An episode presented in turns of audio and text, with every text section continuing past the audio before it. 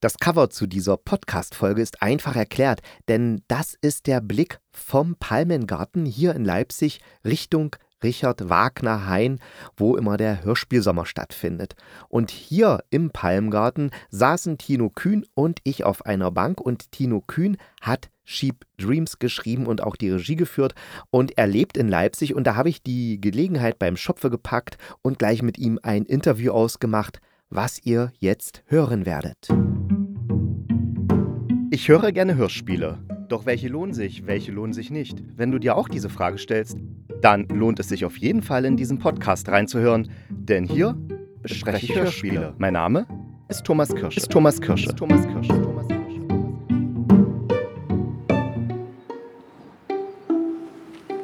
Wir sitzen jetzt hier im Palmgarten, sitzen wir gegenüber des Richard Wagner Hains, wo dann auch der Hörspiel Sommer stattfindet. Und ich sage wir, weil ich diesmal einen Gast habe, und zwar den Tino Kühn. Hallo. Hallo. Der hat das Sheep Dreams zu verantworten, was ich letzte Woche so euphorisch besprochen habe. Ich bin total froh, dass es geklappt hat. Ja, vielen Dank. Äh, sehr schön hier zu sein. Vielen ja. Dank für die Einladung. Ja, du hast ja meine Rezension gehört und hast gehört, ich bin sehr, sehr angetan von dem Hörspiel. Und ich glaube, das ist jetzt so eine Standardfrage, aber wie, wie bist du dazu gekommen? Also ich habe gesehen, du hast zwei andere auch, dieses Witzig, das hast du mit mhm. zwei anderen zusammen und Krach. Die sind aber von dir, da hast du eigentlich nur den Text geliefert. Die Regie hattest Ach doch, bei Witzig hast du die Regie auch. Also es war so, dass bei Krach ist tatsächlich der Text von mir gewesen. Mhm. Ähm, Regie hat Uli Lampen geführt und bei Witzig war es so, dass wir das Hörspiel zu dritt gemacht haben mit Falk Rösler und Nils Michael Weishaupt, der auch bei Cheap Dreams die Musik gemacht hat. Ähm, das war sozusagen zu dritt eine Co-Regie, Co-Autorenschaft und ja, alle drei sprechen. Genau. Also das war so das, genau, die drei Fragezeichen machen ein Hörspiel. Ja, so. Wie ist es dazu gekommen, dass du geschrieben und aber auch Regie geführt hast? Es ist ja, also ich habe das mal vor, vor etlichen Jahren, da hat eine Bekannte für ein SWR ein Hörspiel gemacht und die wollte dabei sein bei den Aufnahmen. Da haben gesagt, das haben sie überhaupt nicht gern, wenn die Autoren mit dabei sind. Die Autoren dabei sind, ja. und jetzt als Regisseur musstest du ja definitiv mit dabei sein. Wie ist das gekommen? Ganz zufällig, ganz smooth. Also ich hatte mit äh, der Redakteurin über Cheap Dreams telefoniert, über die Möglichkeit von Cheap Dreams. Ähm, ich hatte damals ein Konzept. Ähm, das ist Andrea Oetzmann, die auch äh, Krach produziert oder die Dramaturgie und Redaktion für Krach gemacht hat. Und mit der bin ich auf die Idee zugegangen. Dann haben wir über das Konzept ein bisschen geredet und es gab die erste Folge oder eine Version der ersten Folge von Cheap Dreams sozusagen als Werbung, Beispiel. Und darüber sind wir ins Gespräch gekommen und irgendwann hat sie gesagt, Herr Kühn, damals haben wir uns noch gesiezt, äh, wollen Sie denn nicht auch Regie machen? Und ich so, ja, das könnte ich mir sehr gut vorstellen. Äh, was natürlich auch bei Cheap Dreams Sinn macht, weil die Konzeption war schon so angelegt, dass es relativ komplex wird. Es gibt ja verschiedene Ebenen ne? oder drei mindestens. Ähm, insofern war das auch eine Erleichterung beim Schreiben, weil man dann sozusagen nicht noch Zeichen liefern musste für jemanden Fremden, der dann auch noch eine, eine, eine Interpretation dazu sich einfallen lassen muss, sondern ja, also. Du hattest im Kopf, wie es klingen soll. An den guten Tagen. Ja, ja an den guten Tagen. Ja. Das, ist, das, äh, das klingt äh, vernünftig, sagen wir mal so.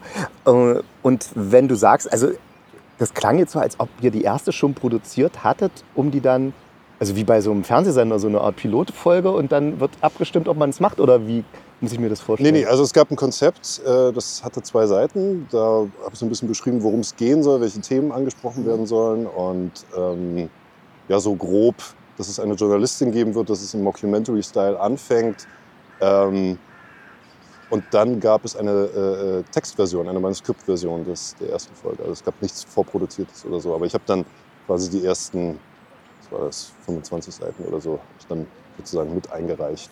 Äh, genau, weil Andrea das nicht alleine entschieden hat. Deswegen war das äh, wichtig, dass man erstmal so, so, einen Eindruck von dem Text bekommt. Äh, mhm. Genau. Ähm, und wie lange hat es dann insgesamt gedauert? Also wann war die sozusagen die Idee? Wann war das? Kannst du dich erinnern? Wann die Idee von Cheap Dreams ja. entstand. Äh, ja, das geht schon weiter zurück äh, ins Jahr 2019. Äh, das, das, war eine, das war eine Zeit, also ich bin ja Schauspieler im ersten Beruf und in der Natur der Sache hat man da auch manchmal Existenzsorgen und weiß nicht so richtig, womit man in den nächsten fünf, sechs Monaten sein Geld verdient. Das heißt, ich bin dann sehr aktiv auf eBay Kleinanzeigen gewesen und habe so altes Zeug von mir einfach verkauft um es gleich zu sagen, nicht im gewerblichen Maße, liebes, liebes, Finanzamt. liebes Finanzamt Leipzig 1, äh, bitte das Papier sofort aus dem Drucker nehmen.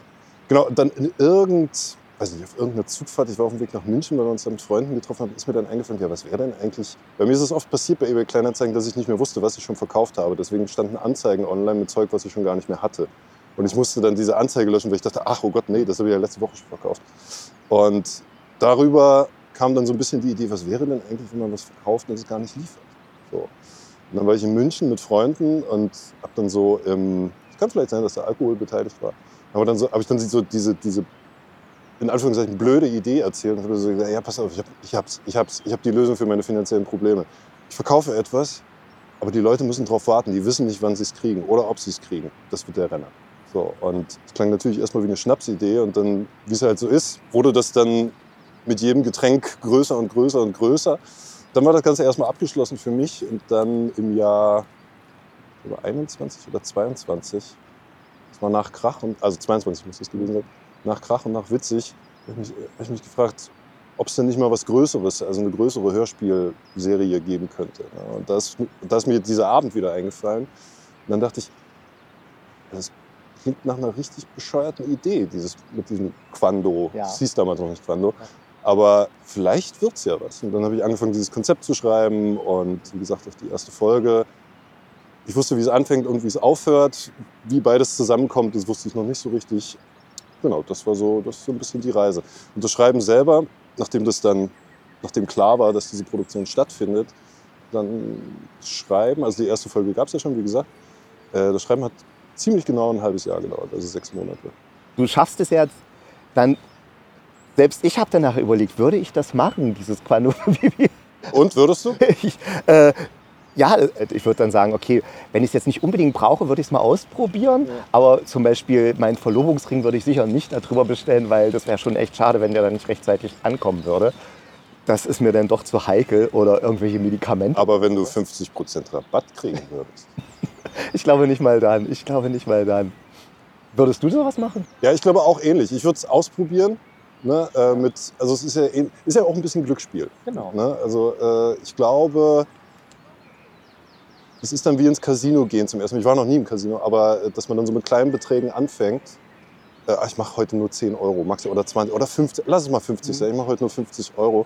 Und am Ende des Abends hat man irgendwie 1000 Euro verloren, weil man dachte, naja, ich dachte, es geht noch was. Es geht noch Ja. was.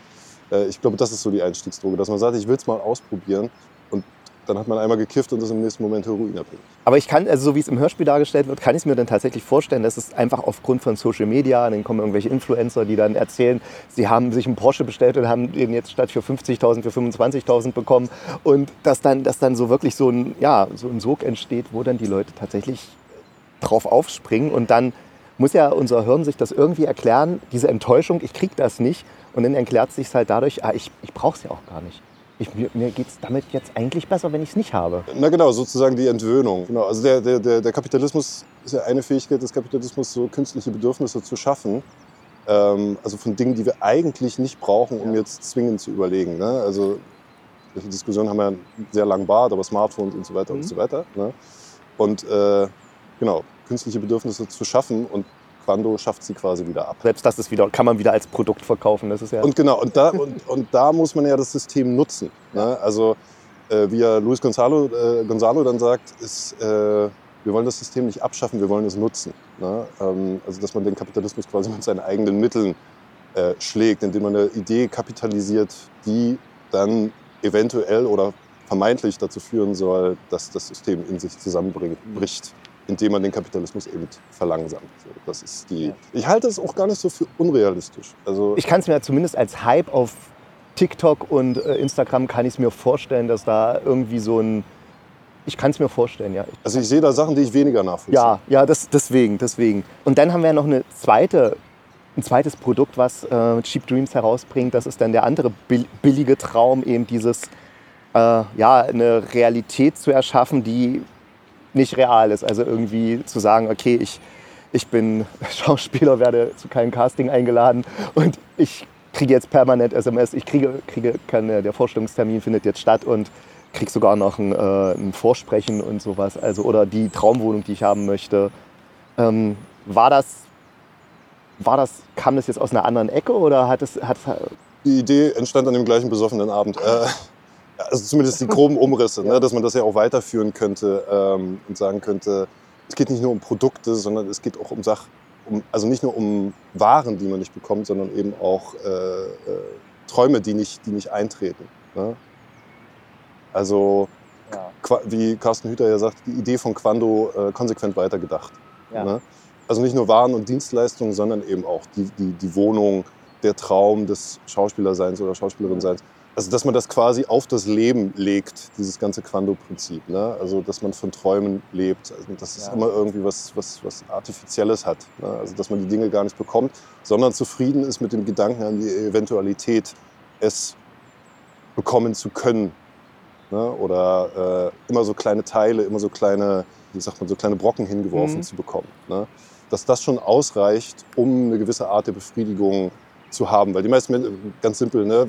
Viele denken, ich möchte Rockstar werden, ich möchte berühmt sein, das wird alle meine mhm. Probleme lösen. Ja. Ne? Die Wahrheit, die uns von berühmten Leuten ja meistens dann in den dicken Biografien dann wiedergespiegelt wird, ist ja, es war nicht die Lösung meiner Probleme. Ne? Und selbst als das dann eingetreten ist, war die Depression noch stärker, weil ich gemerkt habe, okay, das hilft also ja. auch nicht. Ne? Also ja, fast schon im faustischen Sinne, dass man so sagt, man muss immer streben nach etwas ne? und ja. bekommt immer nur so kleine Brocken ja. hingeworfen. Das reicht schon, um irgendwie ein erfülltes Leben zu führen. Ja. Wobei ich tatsächlich diese, diese Idee mit der Mutter, deren Kind, also deren Vater, also wo der Vater sich beim Kind nicht mehr meldet und so, mhm. da konnte ich sogar noch tatsächlich so für mich auch noch so ein, ah ja, das klingt jetzt erstmal gar nicht so verkehrt, das klingt irgendwie gut. Aber die Idee, dass ich denke, ich kriege eine Wohnung, die ich nie haben werde oder so, das, das hat für mich dann so Potenzial, wo ich gedacht habe, oh, das ist doch so wahnsinnig enttäuschend, wenn ich immer nur sozusagen jetzt diesen Besichtigungstermin habe oder was auch immer, was man dann eben da vorgegaukelt mhm. bekommt. Das ist, also da konnte ich, da, da habe ich gesagt, ah, das ist dann schon, das ist schon so, fast schon so, so Masochismus oder so eine richtige Art Selbstverarsche. Aber ja, dieses Quando-Prinzip ist dann halt zu Ende Kommt gedacht. darauf an, ne? Also man kann ja natürlich auch... Man kann in seinem kleinen WG-Zimmer sitzen und denken, oh, ist alles scheiße hier, aber und dann guckt man sich den Verlauf an, ah, ja, ich habe ja morgen... Ja, genau, ich habe morgen einen Besichtigungstermin. Und genau, ich glaube, was auch wichtig ist, äh, zu wissen, dass es eine Lüge ist. Ja, das, das, das ist, glaube ich, ganz schwer, dass man das dann nachher noch unterscheiden kann. Also ich, ich rede jetzt hier, als ob es real wäre, ja. aber also in meinem Kopf habe ich dann hochgelegt. Also ja, irgendwann glaubst du es ja dann vielleicht. Bin ich dieser kleine Buchhalter und denke, ich habe morgen meinen großen Casting-Termin. Ja, zum Beispiel. Schon ja. interessant. Dann hatte ich die These aufgeworfen, ich, wahrscheinlich stimmt die überhaupt nicht, aber ich hatte das Gefühl, dass der, dass der vierte Teil, dass das da alles sehr zusammengerafft ist, dass das eigentlich hätten zwei Teile sein können. Ah ja, das, ja äh, fand ich sehr lustig, dass du das gesagt hast. Ja, der vierte Teil ist natürlich ein Experiment. Mhm. Ne? Äh, du hast es ja auch gesagt, mit diesen ganzen Glitches war das, war das Arbeitswort dafür, das auch äh, dem Tontechniker Christian Eickhoff, dem ich sehr dankbar bin, äh, aber auch einige Male hat, hat es ihm die Haare raufen lassen. ähm, diese, diese ganzen Glitches. Ähm, aber ich finde trotzdem, das hat sich gelohnt. Ich finde die Folge sehr, sehr gut. Klar, das ist natürlich ein Aufbruch mit, Aufbruch mit dieser äh, der Erzählweise. Mhm. Ne? Also ähm, die Metapher ist ja, dass das Aufnahmegerät von, von ihr kaputt geht, sozusagen, und wir hören wie so eine Art äh, B-Roll, also wie, wie Outtakes mhm. sozusagen. Mhm. Ne? Also wir hören ein Interview mit Luisa Neubauer, äh, was, was an, anscheinend irgendwie stattgefunden hat. Äh, wir hören ähm, ja, Sachen, die sie nachts, nachdem sie betrunken ist, irgendwie wegen Tom in ihr Aufnahmegerät flüstert und so. Das fand ich eine ganz interessante Erzählweise. Ich glaube, das ist sehr herausfordernd, aber ich finde es auch gar nicht schlimm, wenn man da nicht alles versteht, weil dieser ähm, Assoziationsraum, der sich da öffnet, den finde ich da, muss ich, also für, äh, gut, ich habe es jetzt geschrieben und äh, es gemacht, aber diesen Assoziationsraum finde ich dann viel wichtiger, so, weil man verpasst nichts, mhm. wenn man nicht komplett durchsteigt. Ja. Für mein Empfinden. So, das ist so die Beruhigung. Vielleicht war es einfach der Wunsch, dass es halt noch eine Folge hätte gegeben können, irgendwie, wo man dann noch ein bisschen mehr vom Q-Tip-Mann erfährt und sowas. Also das ist aber, wär, du hast, also es wäre nicht nötig, aber so also es gibt, es gibt, also wir haben da natürlich auch äh, rumgewitzelt im Studio, dass es natürlich sehr viel Material gibt für Spin-offs. Ne? Ja, also da könnte man, denke ich mal, schön was machen. Also Staffel 2, ne, also äh, wo war Luis Gonzalo eigentlich die ganze Zeit, wenn er dann hoch äh, in die Fünfte geht? Warum, was ist passiert, als er sie warten lassen hat? Ja. So, ne? Der Luis Gonzalo ist auch so eine herrliche Figur. Ich, mit, sein, mit seinem Mutterkomplex oder. Also Felix Strobel, also wirklich herausragend, muss man sagen. Also wirklich, wirklich, wirklich sehr, sehr schöne, sehr schöne Angebote äh, mit eingebracht und äh, sehr, sehr dankbar. Ja. Also wie gesagt, der ganze Cast. Ja, also der ist wirklich super. Also das hört man einfach. Also, man, es, es, man, also ich hatte das Gefühl, es hat euch allen Spaß gemacht. Das, es war kein, kein so, wir müssen jetzt fertig werden, macht hin, und, sondern es hatte so, eine, so einen Flow, hatte das. Also einfach vom, also so, so kam es jedenfalls für mich rüber. Äh, die Produktion, ja, ja. Also wirklich, da waren, äh, naja, produktionsbedingt sind sich ja viele Menschen da gar nicht begegnet. Mhm. Ne? Äh, das ist ja leider so. Dann hatten wir auch ein bisschen mit Corona zu kämpfen. Es gab so zwei, drei Corona-Fälle. Ich hatte es auch äh, in der Woche. In, wir hatten eine Woche Pause zwischen Wortaufnahme und Fertigstellung. Da hatte ich dann meine erste Corona-Infektion. Äh, nach drei Jahren. Ja, man dachte schon, kommt rum. Ne? Naja, genau, man denkt, ich, ich bin der einzig immune Mensch und dann, äh, ich bin Patient Null und ja. dann, naja, nee, doch nicht. Ähm, genau, davon war es ein bisschen begleitet, also, aber wir waren nie in irgendeiner Weise so in Zeitnot, dass, dass, dass irgendwelche Sachen nicht geklappt hätten oder so. Also, wie gesagt, sehr, sehr toller Cast. Äh, allen voran natürlich Alice, die, die einen wahnsinnig guten Job gemacht hat und da ähm, ja, durch, dieses, durch diese ganzen zwei und eine Viertelstunde so dermaßen konsequent in allen Höhen und Tiefen mhm. diese, diese Figur Sophie Bergmann durchspielt das ist wirklich der Wahnsinn. Ich bin wirklich sehr dankbar, dass es, dass es mit alles geklappt hat und alle anderen auch. Also ich habe ja schon gesagt, Felix Strobel, Marina Frank, Wolfram Koch als Dr. Henning Benedikt, äh, auch ziemlich gut Thomas Saarbacher, Elisa Schlott.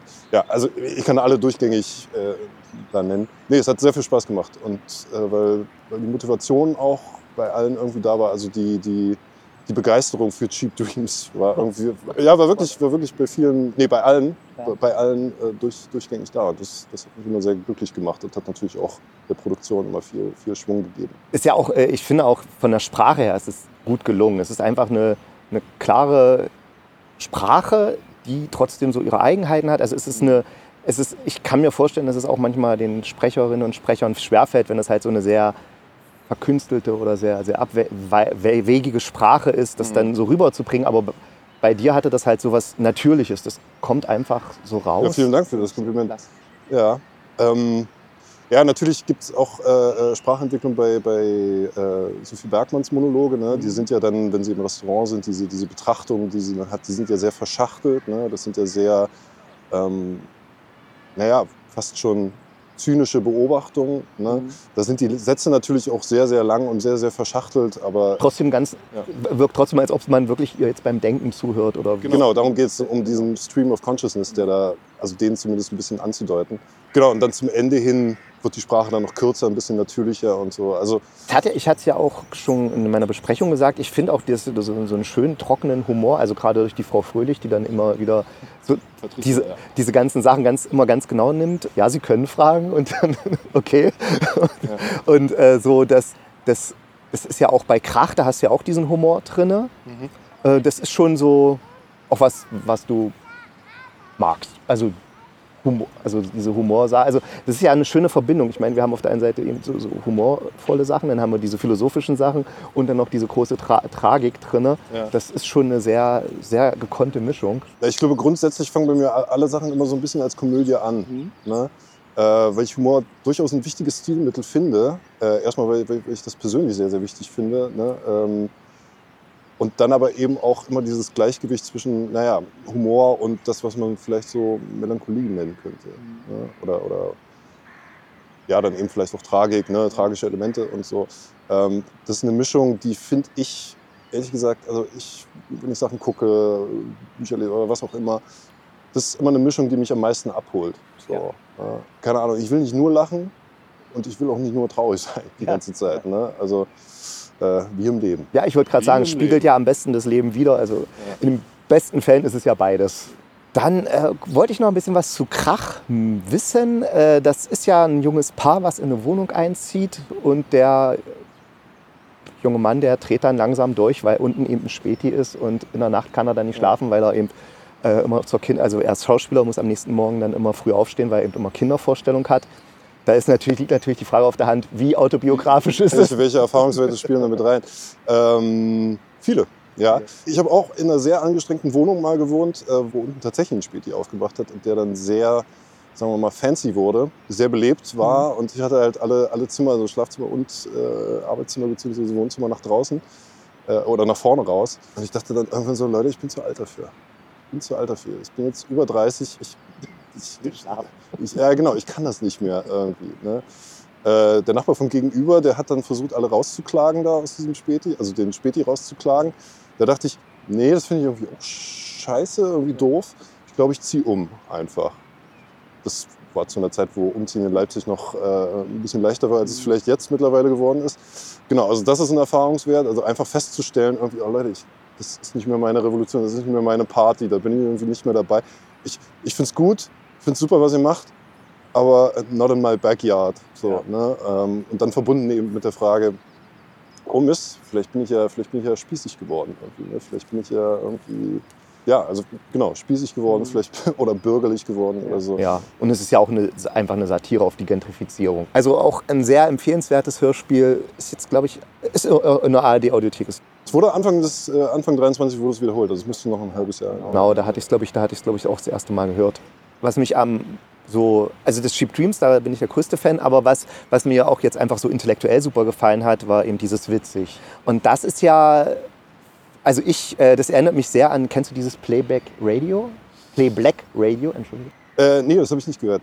Solltest du mal anhören, ich, weil da geht es eben um äh, typische schwarze Stimmen, mhm. ne? was ja, wir uns darunter ja. vorstellen und sowas. Und, und äh, das hat mich sehr daran erinnert, weil es von der Machart ähnlich ist. Also weil ich, ich sehe dieses witzig jetzt auch nicht so als Hörspiel im Hörspielsinne, sondern für mich ist es tatsächlich eher ein Feature, was Hörspielelemente hat. Ein, ein, ein Hörspielfeature. Ja, genau, so könnte man sagen, genau. Und auch diese Erkenntnisse, die da drin stecken, ja, das, was in den 90er Jahren noch an Humor möglich war oder wie man, wie sich eben der alte weiße Mann da rassistisch sein durfte und sich dadurch gerettet hat, dass er ja sagt, er macht sich ja über den Rassisten lustig. Mhm. Diese, diese Klarheit, die da auch dann, äh, du hattest mir vorhin gesagt, der Falk? Äh, Falk Rösler, ja, ja. Das der macht da so, so einen kleinen... Ein Essay. Essay, genau. Oder Essay. Und da, wie, wie er das da so wiedergibt, das hat mir, das hat mir dann nochmal ganz so ganz deutlich die Augen und Ohren geöffnet, weil ja, ich glaube, das haben viele von uns einfach so hingenommen damals und fanden das eben super komisch und witzig und muss dann erst im Nachhinein denkt man, oh Gott, über was habe ich damals teilweise gelacht? Hast du das manchmal bei dir selbst, dass du denkst, worüber habe ich damals, ja, ja. damals gelacht? Ja, ständig. Hast du ein Beispiel? Äh, naja, wir drei sind ja, oder naja, Falk und ich, Nils eher weniger. Ich glaube, Nils hat dann das eher durch das Hörspiel kennengelernt, sind ja große Harald Schmidt-Fans ah, ja. gewesen. Also, und bei Harald Schmidt, da reden wir von der Zeit, von der goldenen Zeit, also zwischen 2001 und 2004, was uns natürlich äh, wahnsinnig geprägt hat.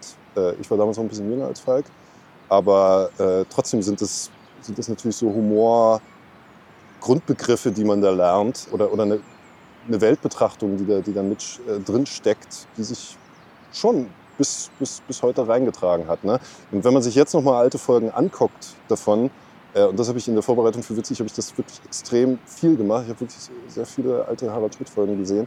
Ähm, da muss man sagen, oh mein Gott. Hm. Also da sind wirklich Sachen dabei, da denke ich, oh, das ist noch nicht mal, also da kann ich noch nicht mal beschämt schmunzeln darüber. Das mhm. ist einfach, ja, das, das geht nicht. So, das, und das ging damals eigentlich auch schon nicht. Ne? Und man erwischt sich dann selber dabei, wie man das naja, eben damals äh, hingenommen hat. So, ne? Oder gar nicht reflektiert hat. Gar nicht reflektiert ja. hat und die Medienlandschaft ja auch so äh, mehr oder weniger funktioniert hat. Also es waren ja noch so Ausläufer dieses 90er-Jahre-Humors. Mhm. Ne? Ähm, Harald Schmidt als, als äh, Harald Schmidt als Erfinder der oder, oder Berühmtmacher der äh, Polenwitze zum Beispiel. Ja, das sind ja so. Ich gar nicht sicher. Ja, ja, doch, doch. Also da hat er, da hat er in den 90er Jahren wirklich einen Großteil seiner Sendung oder seines, seines äh, Humorkonzeptes irgendwie drauf aufgebaut, auf, auf eben diesen Polenwitzen. Und das, ja, das, das, das ging halt damals. Und das ist, schon, das, ist schon, das ist schon sehr erschreckend. Ja, das sind schon so Sachen, die, da merkt man, merke ich bis heute, dass das so mit reinzieht. Oder Friends zum ja, Beispiel. Ne? Wenn man jetzt so Friends-Folgen guckt, ich meine, die finde ich, ich muss sagen, also klar, da gibt es hochproblematische Momente. Ne? Äh, äh, wenn man jetzt Seinfeld guckt oder so, das, das finde ich dann noch viel, viel, viel schlimmer. Ja, es gibt so ein paar Folgen, die kann man gucken, auch ohne schlechtes Gewissen. Und, aber dann gibt es wieder andere, wo du denkst, um Gottes Willen, was erzählen die da? Ja. ich glaube, grundsätzlich, also grundsätzlich kann man alle Folgen gucken. Ne? Ja, ich, ähm, ja, die Frage ist nur, wie man davon eben abstrahieren kann ja. und sagen kann, ah, okay, ich sehe das jetzt im, im, im, Zeitkontext oder so. Ja, aber als das im Fernsehen lief und ich äh, bin jetzt 36 Jahre alt, als, äh, war das halt auch eine mediale Bildung, die dadurch, dadurch eben stattgefunden hat. Ne? Also dass dann so Sachen gehen. Also Harald Schmidt hat dann auch halt äh, völlig ungeniert das N-Wort gesagt, mhm. ne? was dann natürlich, was man natürlich dann mit auf den Schulhof nimmt zum Beispiel. Mhm. Ne? Und dann denkt irgendwie, na, wenn der das im Fernsehen gemacht hat, dann kann ich das doch auch, dann kann ich doch auch Witze darüber machen. So, ne? Ja, diese Erkenntnis, dass man davon doch mehr geprägt ist und genau auch immer noch ist, das ist schon teilweise sehr erschreckend. Also da kann man sich manchmal so modern, äh, sagen wir mal, in den Diskursen drinstecken, aber man erwischt sich dann halt trotzdem, wie man dann halt so Sachen lustig findet und dann denkt, ey, ey, ey, ey. das ist was, was, äh, ja, was Menschen einfach verletzt. Ja. Und eben eine, eine, eine ja, Rassismus äh, teilweise, wenn es jetzt darum geht, oder ein Sex, Sexismus, auch einfach propagiert. Ja. ja. Und dann immer mit der Ausrede, ich mache mich ja nur darüber lustig. Genau, deswegen ist ja dieses Essay, was, was Falk Rösler da geschrieben ja. hat, äh, finde ich ja auch sehr, sehr klug. Ne? Ja das an diesem Reinhard Grebe festzumachen, der ja in, äh, äh, wie er es auch beschreibt, ne, in, in Seminaren über, über äh, rassismuskritische Kunst behandelt wurde. Mhm. Ne? Aber ja, dann eben auch, man lacht dann eben auch über rassistische Witze, die auf der Bühne performt werden, ne? so, so, ironisch sie auch vielleicht sind oder so kritisch sie halt auch gemeint sind. So. Nee, also das ist ein absolut kluges Hörspiel oder kluges Hörspiel-Feature. Mhm. Ähm, ist auch in der ARD-Audiothek zu hören, also unbedingt anhören. Das ist wirklich richtig, richtig gut. Und dann, ich habe mir noch ein paar Notizen gemacht, weil ich bin auch ein sehr vergesslicher Mensch. Und äh, Moment. David Lynch. David hast Lynch. du da noch mal, äh, hast du da eine besondere Beziehung? Die Frage kommt daher, weil ich gedacht habe, du bist eigentlich zu jung für Laura Palmer und äh, äh Twin Peaks. Na, das ist ja der Vorteil, dass ja alles verfügbar ist. Ja, das stimmt, das stimmt. Aber ich habe es jetzt tatsächlich noch mal versucht anzufangen und ja. es fiel mir sehr schwer, gerade wenn es dann losgeht mit diesen ganzen Bordellsachen und so. Da, ich, ich krieg's einfach nicht hin. Es, es, ich weiß auch nicht, was da mein Problem ist, aber und, und die Spieler, wie sie spielen und so, das ist alles so. Na, es ist natürlich eine Serie, also das ist halt 91 oder 92 ja. dann in Deutschland. Ähm, es ist natürlich eine Serie, die jetzt nicht mehr unseren Sehgewohnheiten entspricht. Ja. Sie ist halt sehr, sehr langsam erzählt und ähm, ist ja auch eine Parodie auf äh, Soap Operas, äh, zumindest so angedacht worden, mhm. ne, mit Mystery-Elementen, die dann dazukommen. Und das stellt sich halt, weil die Medienlandschaft natürlich auch eine andere geworden ist, das stellt sich halt nicht mehr so wirklich her. Also dieses Erzähltempo und so, ich habe ich hab die Serie, glaube ich, das erste Mal vor zehn Jahren gesehen oder so. Ich war dann sofort im Bann, muss ich sagen. Also bei mir ging's, aber andere Leute, äh, andere Leute, denen ich diese Serie empfehle und die es dann tatsächlich irgendwie anfangen, sagen so, boah, es ist halt... Also da erwische ich mich dann immer, wie ich sage, ja, warte ab, warte ja. ab, es wird dann und so. Ne? Ja, aber Fernsehen von David Lynch, naja, David Lynch ist ja mittlerweile auch, diese Ästhetik ist ja mittlerweile auch so ein bisschen zum, zum Kampfwort geworden. Also nicht Kampfwort, aber wie soll ich sagen, so, wenn man nicht genau weiß, was man ästhetisch will, dann sagt man da so schnell irgendwie, ja, ah, das ist wie David Lynch. So ein bisschen, so ein bisschen strange. Ne? Also es ist dann die Erklärung für schlechtes ähm, oder keine Ahnung, mittelmäßiges ästhetisches oder konzeptionelles Denken. Wenn so Sachen nicht hinhauen, wenn man merkt, so, nee, nee, das ist so wie David Lynch. So, ähm, das ist nicht so richtig, ist David Lynch. Okay. Ja, ja, also es wird dann so schnell so zu einer Ausrede oder zu so einer, keine Ahnung, ästhetischen, verwässerten allgemeinen Beschreibung von irgendwas. So, das, das ist halt ein bisschen schade geworden.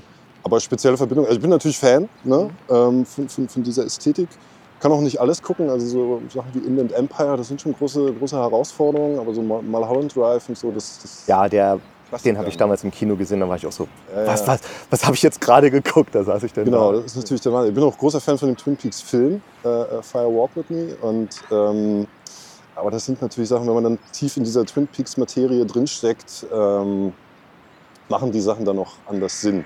Ne? Mhm.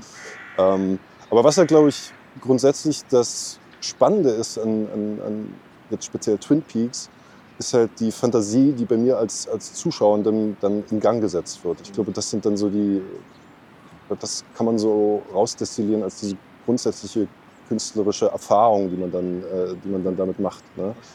Also man kriegt halt eben nicht alles das präsentiert, was man, äh, also man kriegt keine Antworten. Also ja. gut, in der zweiten Staffel wird dann dieser Mörder enthüllt, ne? von daher ging es ja auch bergab mit der Serie. Aber das macht es halt so spannend, nicht zu wissen oder nie eine Antwort zu bekommen auf das, äh, was, was eigentlich die Frage ist, nämlich wer ist der Mörder von Laura Palmer. Und genau, Cheap Dreams funktioniert auch so ein bisschen so ähnlich und eben Quando funktioniert in der Grundstruktur ja auch so ähnlich, ne? dass man sagt irgendwie, ich bestelle was, aber kriege, kriege es nicht. Ne? Mhm. Ich stelle eine, übersetzt jetzt, ne? ich stelle eine Frage, aber ich werde nie die Antwort kriegen darauf. Ne? Deswegen bleibe ich dran, deswegen macht das was mit mir, deswegen versuche ich Antworten zu finden. So, ne? ähm, Genau, also man kriegt nicht das, wofür man, wofür man gekommen ist. Und das ist so ein bisschen die Struktur von Cheap Dreams gewesen. Also man erfährt ja auch nicht, ob Carsten Hüter jetzt wirklich äh, Dreck am Stecken hat oder so. Ja. Ne? Man erfährt nicht genau, wie, wie Messiah äh, wirklich funktioniert so, ne? oder was es überhaupt ist. Oder gut, da kriegt man viele Hinweise darauf. Mhm. Ne? Ähm, ist auch so ein bisschen so eine kleine Quando-Erfahrung, die in dieser Erzählung drinsteckt.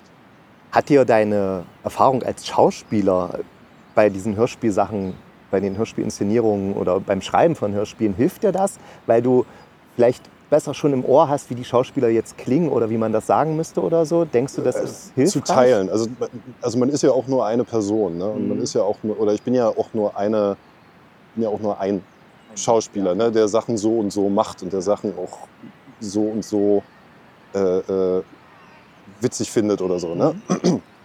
Und ich glaube, davon ausgehend ähm, gab es dann schon Momente im Studio, wo ich dachte, ah naja, ich glaube, der Gag funktioniert jetzt nicht so richtig. Das klang in meinem Kopf lustiger, als es jetzt äh, irgendwie ist.